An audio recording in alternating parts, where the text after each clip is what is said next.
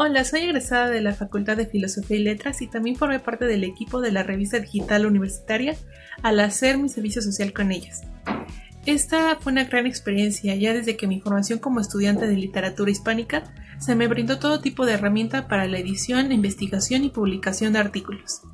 La RDU es un medio de comunicación sumamente importante, ya que al ser digital su alcance es mayor y permite que para muchos sea su primer acercamiento a lo artístico, social y científico.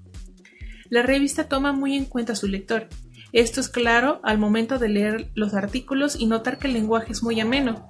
Esto es porque la idea principal es que el conocimiento llegue a todas las personas, no que no se quede estancado en la universidad y que esto llegue a estudiantes desde bachillerato a cualquier persona de un público general.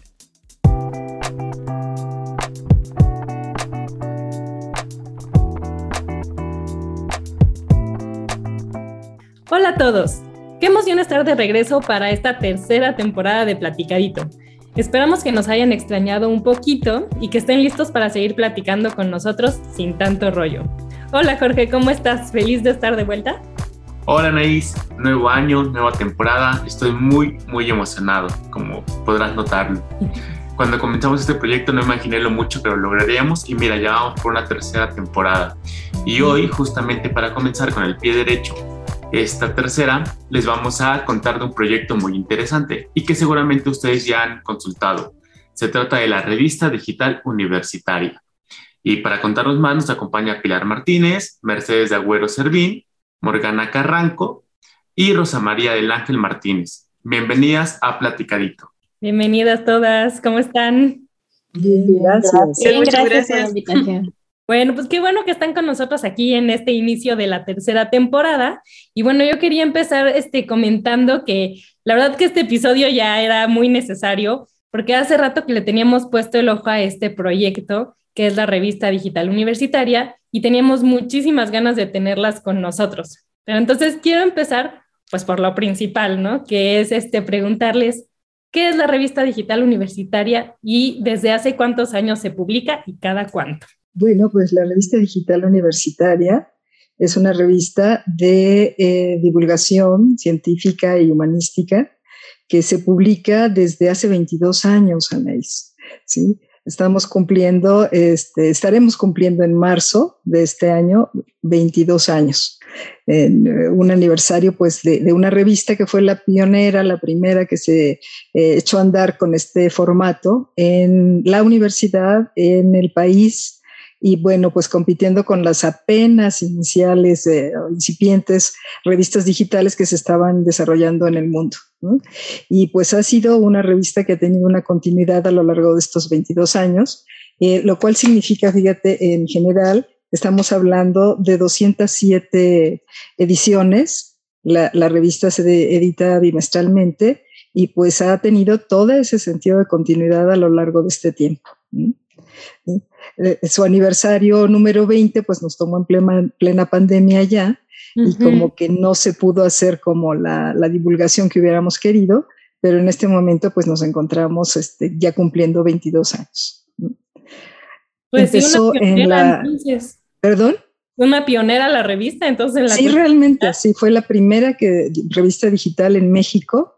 Y bueno, pues en ese momento lo que era la de GESCA, la Dirección, Dirección General de Servicios de Cómputo Académico eh, tuvo como la iniciativa a partir del doctor Víctor Guerra de charlandar y pues había un grupo todavía muy pequeño de universitarios que estaban empezando a indagar sobre lo que era pues la digitalización, el internet, en fin, y empezaba a hacerse toda la, la introducción de este tema tecnológico en la UNAM y pues eh, aprovecharon la coyuntura y tuvieron afortunadamente el respaldo de las autoridades para probar, porque fue un experimento realmente, ¿no? En el sentido de, decir, vamos a ver si, si resulta y si la gente está interesada y pues bueno, ¿no? Aquí, aquí nos tienes. Pues, ya 22 años. Un experimento, pero justamente 22 años se dicen fácil, pero ya es toda una vida también. Y justamente en 22 años toda la estructura de la revista cambia muchísimo. Actualmente, ¿qué secciones encontramos en la RDU? ¿Quién me contesta? ¿Morgana? Pues tenemos cuatro secciones fijas en la RDU que son varietas, continuo educativo, universidades y caleidoscopio. Varietas es nuestra sección por excelencia de la divulgación y la comunicación social del conocimiento y justamente se llama Varietas porque hay una variedad de temas, ¿no? Entonces, cualquier eh, persona que quiera escribir algo y darlo a conocer, eh, divulgar el conocimiento, es bienvenido en esta sección. Tenemos la sección de continuum educativo, que fue algo que se implementó cuando la revista se pasó a la CODEIC, porque nos interesaba poner, em, resaltar lo educativo, ¿no? que también es muy importante y es un eje de la universidad. Entonces, aquí publicamos en general experiencias tanto de intervenciones educativas como de propuestas educativas y está dividida en dos subsecciones, que es la voz de, de los estudiantes y la voz de los profesores, ¿no? Para que también los estudiantes se sientan con esa capacidad de escribir y, de dar a conocer lo que están experimentando en UNAM.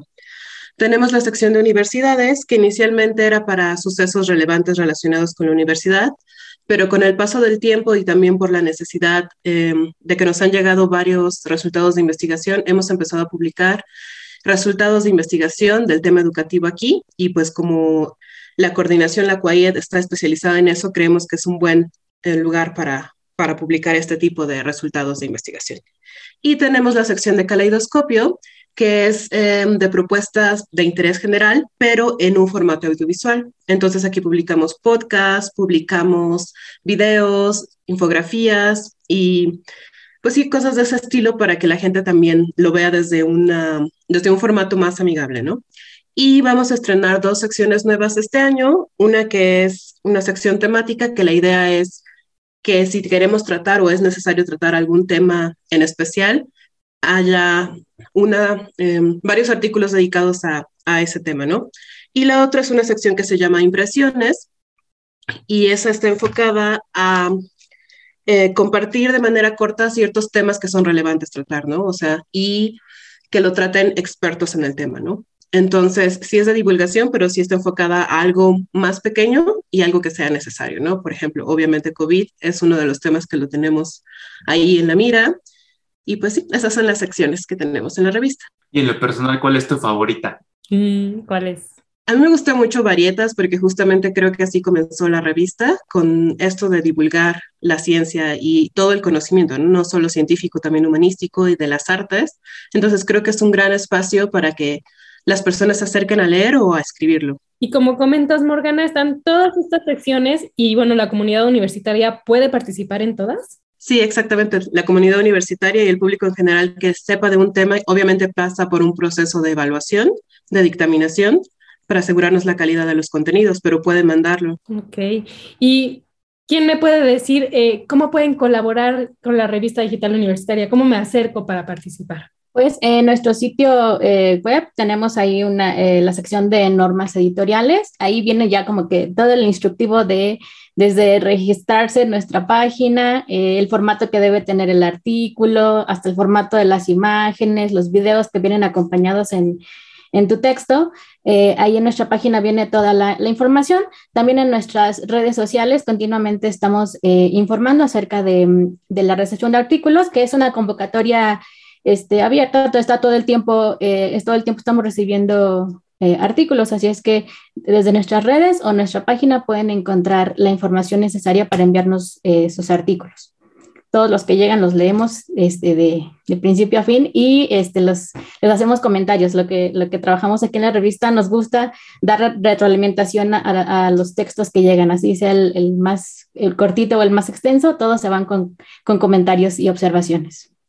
Me encanta que es una revista muy inclusiva, toma en cuenta la voz de todas las personas y creo que esta, esta cuestión no, no la hemos visto en, en, otras revistas, ¿no? Entonces, creo que esto es un punto que hace diferente a la RDU de otras publicaciones, pero ¿qué otras cosas hacen diferente a la revista digital universitaria de otras revistas?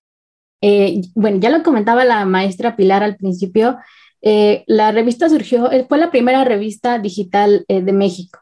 Entonces, desde el principio, el objetivo eh, fue como darle atención a, las tecnologías de la información y la comunicación, Por lo tanto, eh, la revista te permite publicar, nos permite publicar los artículos eh, aprovechando todos los formatos de publicación digital, ¿no? Entonces, eso es un, un, aspecto que a nosotros nos gusta mucho resaltar, que todos los artículos van acompañados ya sea de un, video, alguna imagen, podcast, en, en fin, ¿no?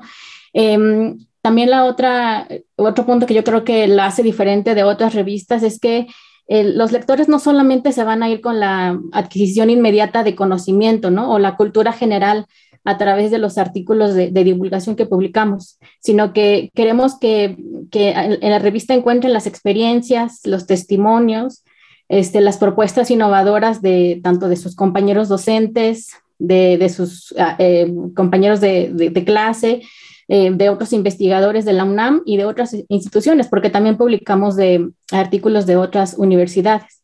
Entonces, como mencionó Morgana, está este lado de la divulgación, pero también le, damos mucha atención a estos aspectos de la voz de los estudiantes y la voz de los docentes.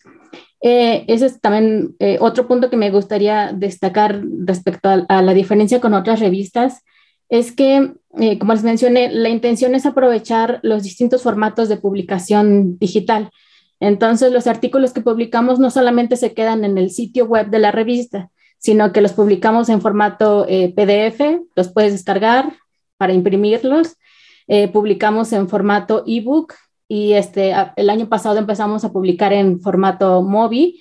Entonces, este, la intención es que se lleven eh, estos, estos artículos, ya sea en su tableta o en su dispositivo favorito para, para consultarlo. Y eh, un plus que, que, le agregamos a, a, nuestros archivos digitales es que estamos muy, muy interesados por la interactividad de nuestros, de nuestros artículos, que sean accesibles eh, por ejemplo, en la, compatibilidad para, con lectores de pantalla para personas que tienen algunas necesidades diferentes, ¿no? Por ejemplo, si tienen eh, baja visión o alguna discapacidad en el aprendizaje, en nuestros archivos o nuestros artículos eh, les incluimos ciertas información para que sean de fácil lectura y, de, y sean muy accesibles. Es Anaís, una revista muy inclusiva, como mm. mencionaba. Muy, muy acorde a los tiempos modernos.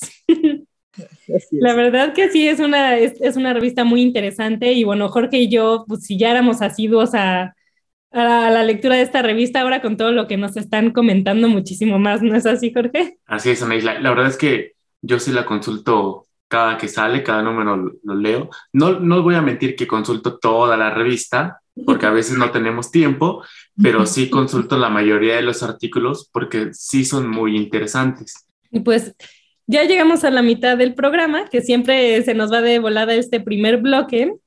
Y la verdad que les traemos un corte, un corte. Generalmente los que nos escuchan, nuestros escuchas ya asiduos eh, de estas dos primeras temporadas saben que generalmente hacemos una pausa musical, pero en este inicio de temporada queríamos hacer algo diferente y aprovechando el, tema que traemos el día de hoy, queremos dejarlos con, eh, con una lectura de textos de algunas de estas eh, artículos de la revista para que se vayan dando una probadita de lo que pueden encontrar en la revista. Vamos a escucharlos. Chateando con Mitsuko, de Ana Lidia Franzoni Velázquez. Mitsuko es un chatbot representado como una niña de 18 años en el estilo anime fue creada con la tecnología Artificial Intelligence Markup Language por Steve Warswick y ha ganado cuatro veces el premio Loebner. La inteligencia artificial conversacional garantiza que Mitsuku pueda llevar una conversación semejante a la que tendrías con una persona. Su principal característica consiste en que se tiene una interacción significativa, las respuestas son rápidas y coherentes, aunque todavía falla según el nivel de complejidad de la conversación. Por ejemplo, si le preguntas su nombre y edad, te contesta y quiere saber tus datos. Si le preguntas si es inteligente, te asegura que es muy inteligente y que tiene funciones intelectuales como razonar, pensar, deducir y autoconciencia, por nombrar algunas. Una inundación global de plásticos. De los autores Guillermo Murray Tortarolo, Montserrat Serrano Medrano y Marco Miranda Ackerman. La historia de los plásticos es una historia de buenas causas, de búsqueda de alternativas para facilitar la vida de las personas, pero que acabó con terribles consecuencias. Se crearon y expandieron con un emblema de ayuda al medio ambiente al reducir la tala de árboles, al ser más duraderos e inocuos. Pero conforme hemos exagerado su uso, y particularmente en su desecho, se han vuelto uno de los problemas ambientales más serios de la actualidad, con una cascada de consecuencias para los ecosistemas naturales, la biodiversidad y la misma salud humana. Está claro que se necesita un cambio sistémico en el uso y en el desecho del plástico y nuevas alternativas en la forma de utilizarlo en la sociedad. Te contaremos algunas de las soluciones que se están proponiendo para hacerle frente a este enorme problema ambiental de Brujas y Mujeres, de Morgana Carranco. Hasta ahora nos hemos encontrado con concepciones de las brujas y las mujeres que han sido construidas por alguien más. Son las élites religiosas, los inquisidores con sus manuales, los juzgados civiles, los que toman la palabra para darles forma, para resaltar ciertos rasgos, ocultar y crear otros. Así, al no estar definidas por un discurso propio, se convierten en el enemigo, y por ello son siempre marginales y se les adjudica lo que la institución hegemónica considere conveniente. Las brujas entonces encarnan la otredad, lo que hace de su posible discurso un discurso corrompido, atravesado por las voces que no son la suya y que la sofocan. Regresamos a Platicadito. ¿Qué les pareció esta probadita? La verdad es que a mí me encantó. Espero que ustedes también se hayan quedado picados y corran a buscar los artículos de la RDU en su página web o en sus redes sociales. Pero entonces, nos quedamos ahí este, platicando un poquito de la RDU, pero Mercedes, ¿nos puedes contar un poquito acerca de los objetivos de la revista? Y sé que por ahí también tienen como algunos este, números especiales. ¿Me puedes decir algo, algo al respecto de esto? Sí, claro que sí, Jorge. Fíjate que, pues dado que es una revista de divulgación científica, nuestro objetivo es la comunicación social de la ciencia. Entonces, nosotros nos gusta compartir el conocimiento y nos gusta despertar el interés.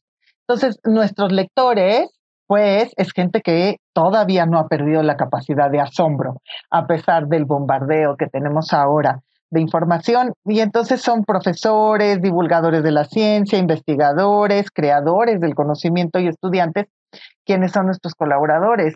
Y tenemos colaboradores lectores y colaboradores escritores, porque sin los lectores, pues los escritores no tendrían absolutamente nada que hacer.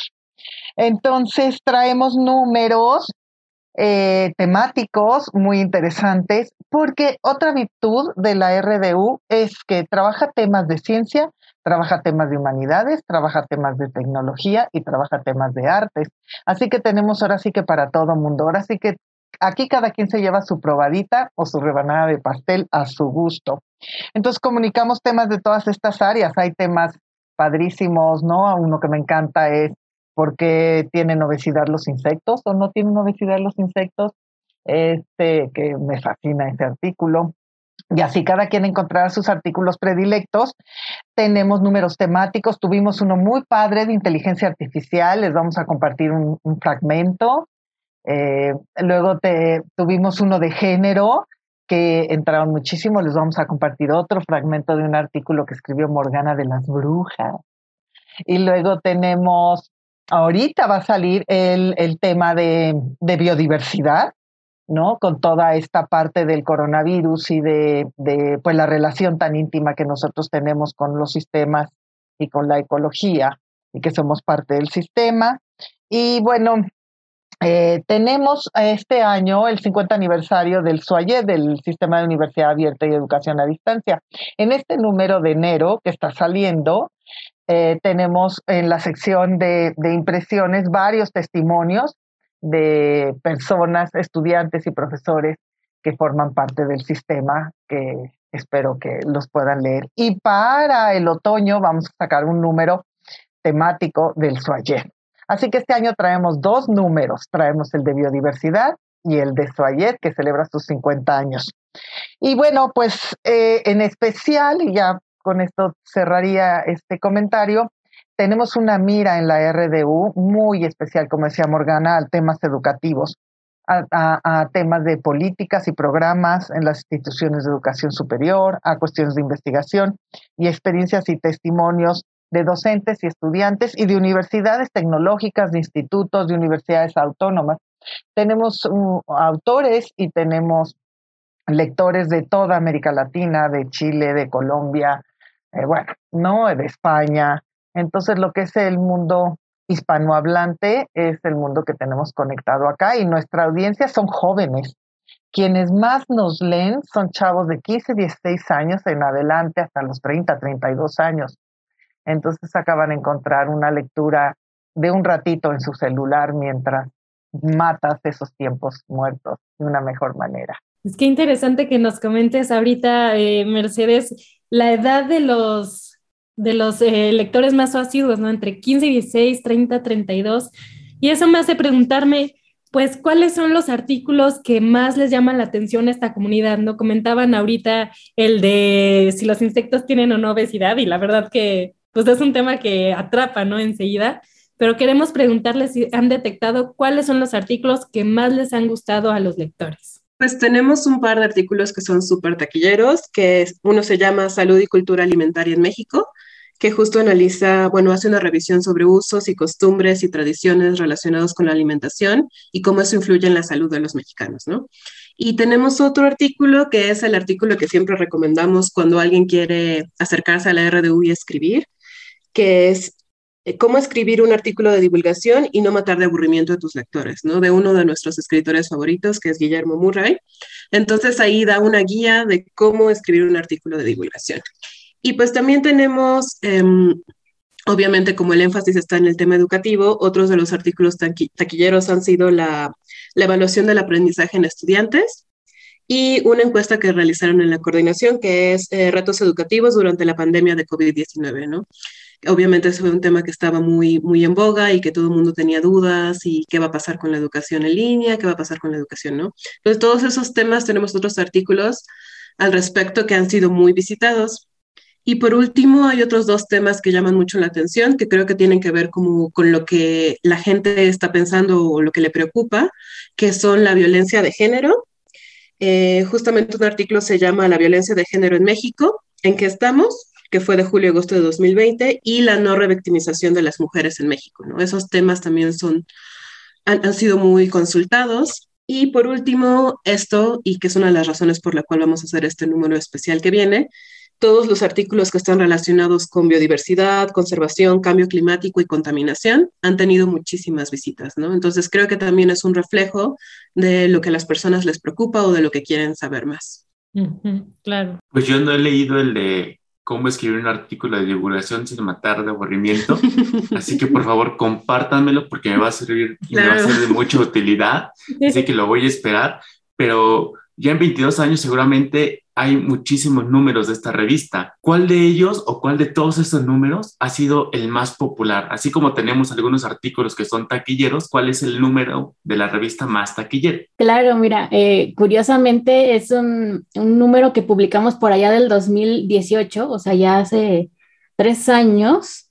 Y este, es curioso que sigue hasta la fecha, sigue siendo el más popular, lo siguen visitando, siguen consultando los artículos y es el, número, el último número del 2018, noviembre-diciembre, eh, que es un, un, número que, especial dedicado a la evaluación educativa. En este, artículo, en este número, los artículos eh, trataron acerca de las experiencias de alumnos, profesores y académicos sobre las diversas pruebas y los modos de, de evaluación en la universidad.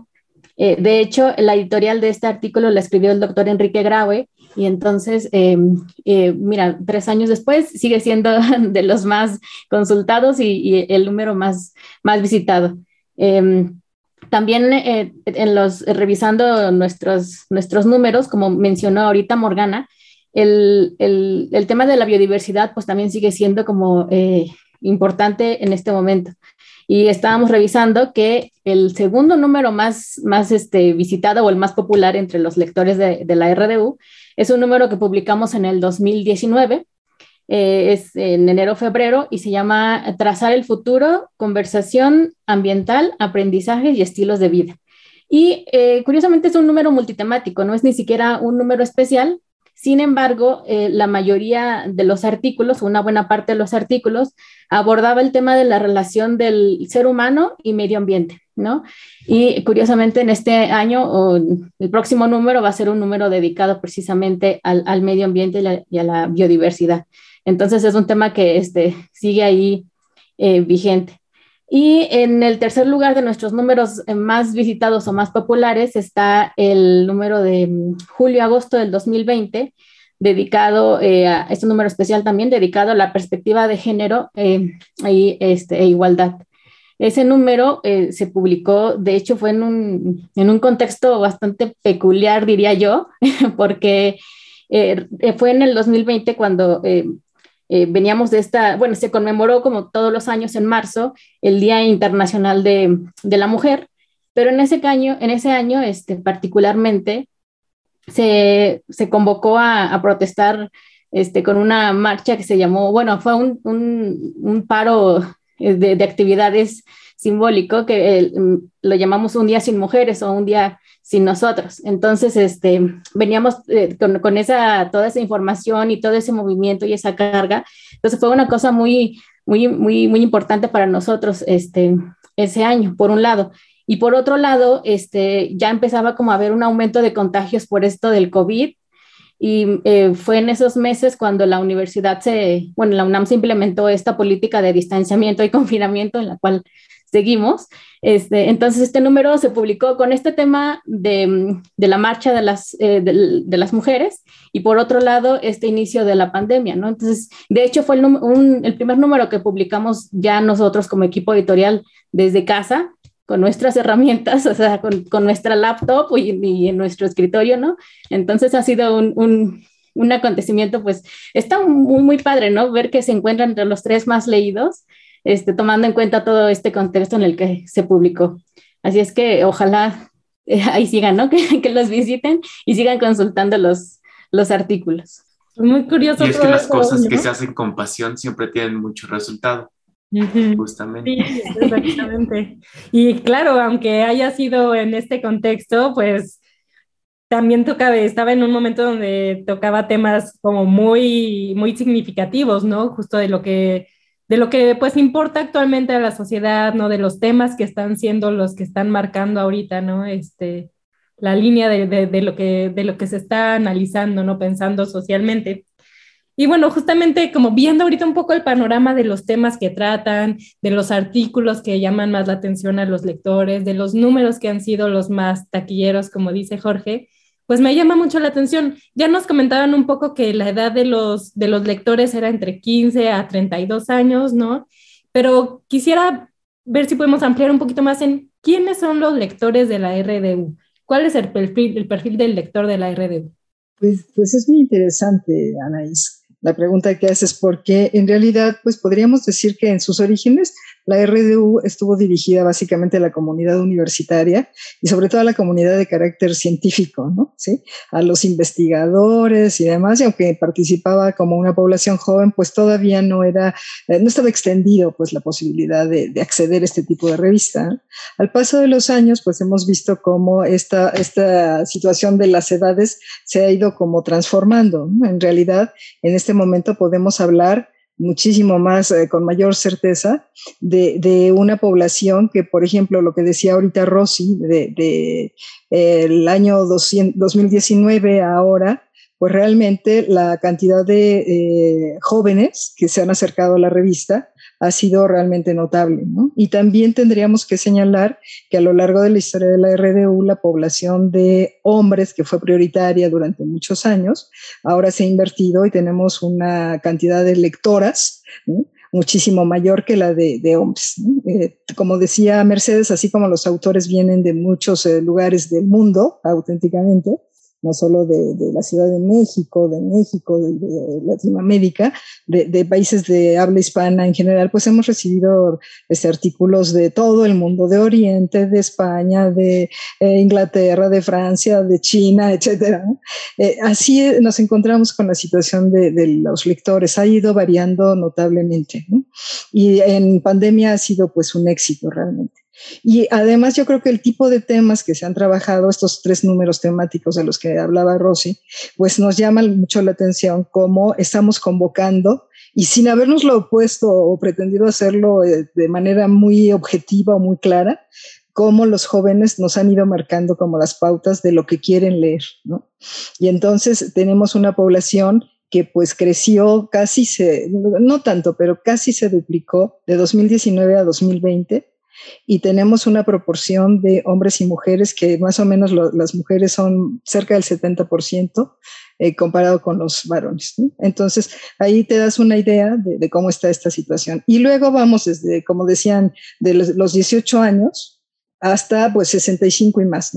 Y nuestros grupos de población que, que están este, revisándonos, que están leyéndonos, pues están básicamente entre los 18 y los 34 años en estos dos últimos años, ¿no? Tenemos ahí como, como concentrada la mayor población y luego va bajando y se va diluyendo, pero seguimos teniendo eh, población de más de 60 años que también se acerca a la revista. Y entonces, pues creo que, que es un espectro muy interesante para, para, ver esto. Ya el detalle específico de por número, por número temático y demás, o por artículo, pues es como una, una tarea que nos llevaría mucho tiempo, del cual no disponemos, como para tenerlo con toda y absoluta claridad pero sí ha sido muy sorprendente. Te digo que estamos alcanzando casi los 40 mil lectores en cada número. Claro, y es muy interesante porque justamente pues habla un poco de las ventajas de, ser una revista digital, ¿no? Que realmente puede llegar, como, como comentas, a un público internacional, ¿no? Eh, que, puede, que llega en estos momentos justamente de pandemia que se duplica, ¿no? La, casi se duplica el número de, lectores, porque bueno, claro, eh, todos, todos los que no estaban tan en la parte digital, pues tuvieron que emigrar, ¿no? Y, pudieron descubrir esta parte de la revista digital, ¿no? Entonces realmente es muy interesante eh, hacer un poco el análisis de cómo han ido avanzando estas cifras de lectores de la revista. Sí, así es pues ya se nos está acabando el tiempo, pero yo no quiero que terminemos este episodio sin preguntarles cuál es el futuro de la RDU. Pues mira, Jorge, el futuro es fortalecer precisamente lo que hemos venido platicando, las ventajas de lo digital con artículos multimodales y potenciar tanto estas competencias en nuestros lectores como en los escritores. Eh, donde puedan combinar texto, imagen, video, podcast de una mejor manera, sea que ellos los generen o que ellos nos compartan el material que han recabado eh, de, por cuenta propia que ellos mismos generan, o que se pueda vincular con algunos otros materiales que están ahí ya en, en, en el mundo digital. Y acercar la ciencia y su comunicación. Esto es educar en y para la ciencia este, queremos hacerlo con mucho mayor eh, fuerza, donde estos, estos jóvenes se vinculen con los divulgadores. Y tenemos también esta parte de formar a quienes investigan y a quienes son los divulgadores o se están interesados, a profesores e investigadores de la universidad que quieren aprender, a muchos estudiantes de posgrado que quieren aprender a ser divulgadores para poder ah, escribir y aprender a escribir ah, dirigiéndose a una audiencia mucho más amplia. Porque las capacidades y las habilidades que se requieren para una escritura académica son muy diferentes a las que se requieren para ser un divulgador de la ciencia y para dirigirse al público en general, que es lo que estamos buscando acá. Y bueno, otro objetivo es eh, trasladar toda esta información científica a las comunidades. Por eso nuestros lectores no solo son estudiantes o no solo son profesores, sino es público en general, sí, que requiere de información científica y que son estas comunidades que realmente se necesitan ese conocimiento y se benefician de este para distintas este, fines muy particulares. Y bueno, nosotros queremos ampliar y queremos eh, potenciar mucho la comunidad de lectores de ciencia en la universidad y en general en el mundo hispanohablante. Ese sería nuestro futuro. Pues vienen muchos retos y muchos objetivos, ¿no? Para la RDU y pues la verdad que esperamos que, que, quienes nos escuchan se animen a leerlo, que ya le escucharon una probadita de, de, lo que pueden encontrar en la RDU, ya saben de las secciones, ¿no? Un poco. Y la verdad que nosotros desde Platicadito queremos invitarlos a que, a que hagan clic en el enlace que vamos a poner en la descripción del programa para echarle un ojo a este proyecto que la verdad, pues ya con sus 22 años, ya es pues todo un, pues como dijimos, es un pionero y ahora ya es pues todo un emblema, ¿no? De, de, las revistas digitales y es algo que se ha ido modificando, que, se ha ido, que ha ido creciendo, se ha ido adaptando y pues con, con el apoyo de todos, los, de todos los lectores, de todos quienes participan, pues se va nutriendo, ¿no? Y va creciendo este, este proyecto. Pero bueno, pues como les decía Jorge, ya estamos llegando al final del programa y queremos antes de irnos hacer una pequeña dinámica con ustedes, un pequeño juego que vamos a empezar en esta nueva temporada. ¿Les quieres decir, Jorge, cómo, cómo es esta nueva dinámica? Claro que sí, Anaís. Supongo que todas en algún momento hemos jugado el, este juego de basta, en donde una persona, en este caso Anaís, va a decir el abecedario, bueno, va a decir la letra A y desde ahí se va a seguir con el abecedario en silencio hasta que alguien de ustedes le diga basta. De ahí obtendremos una letra. pero a ver, que, me digan quién me va a decir basta. ¿Quién se anima? Pues que sea yo. ok, ok, muy bien. Entonces, Mercedes dirá basta y así obtendremos alguna letra. Después, Anaís y yo jugamos a, a decir un número al mismo tiempo hasta que coincidamos en algún número y de ahí del 1 al 3 de ahí vamos a sacar una letra y un número. Es decir, si sacamos la A y el número 2, ustedes nos tendrán que decir una frase, este, dos frases, dos palabras, dos canciones, dos lecturas, dos, lo que quieran, que empiecen con la letra A relacionados con la revista digital universitaria. Pues entonces empiezo yo. A. Basta. O. Ahora Jorge y yo. Una, dos tres, uno. Dos. Ah. Una, Una, dos, tres, dos. ok, bueno, entonces nos tienen que decir con la, con la letra O dos palabras, frases o lo que les venga a la mente. ¿Quién quiere, quién quiere empezar? Está difícil. Yo diría, se me vino a la mente, opus, ¿no? Y ópera. ¿no? y, justo eh, la necesidad de, impulsar en la RDU la participación de las artes. Entonces, una invitación a los músicos, a los profesores y estudiantes de Opus y de ópera. Claro, eso es un tema muy interesante, podrían hacer varios artículos. Y bueno, nos falta otro, ¿quién se anima con otra palabra con O? Morgana. Este, bueno, pensé en observación, que justamente es parte del método científico, pero que también es muy importante para escribir un artículo, ¿no? Entonces, como ver y público objetivo, mantener quién es, para quién estás escribiendo en mente todo el tiempo, ¿no?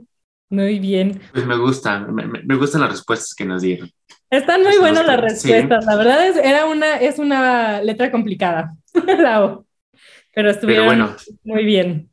Pero bueno, ya lo saben, si quieren consultar los artículos académicos de interés, no duden en leer la RDU. Así es, recuerden que va a estar en, nuestra descripción el, link para que puedan dirigirse a la revista. Y pues bueno, eh, pues muchas gracias por a todos los que nos escuchan por estar con nosotros en esta nueva tercera temporada. Y pues los esperamos en el siguiente episodio para platicar más sin tanto rollo. Recuerden que pueden seguirnos en Facebook, Twitter e Instagram como Quayet UNAM. Estaremos leyendo sus comentarios, dudas, sugerencias y también pueden seguir a la revista digital universitaria que nos recuerdan cuáles son sus redes sociales. Claro que sí, en Twitter y, e Instagram estamos como arroba rdu-unam y en Facebook como arroba rdu-unam. Perfecto, pues ahora sí, los esperamos en el próximo episodio de Platicadito sin tanto Gracias a todos nuestras invitadas por estar hoy con nosotros. Gracias a ustedes. Gracias por la invitación. Gracias.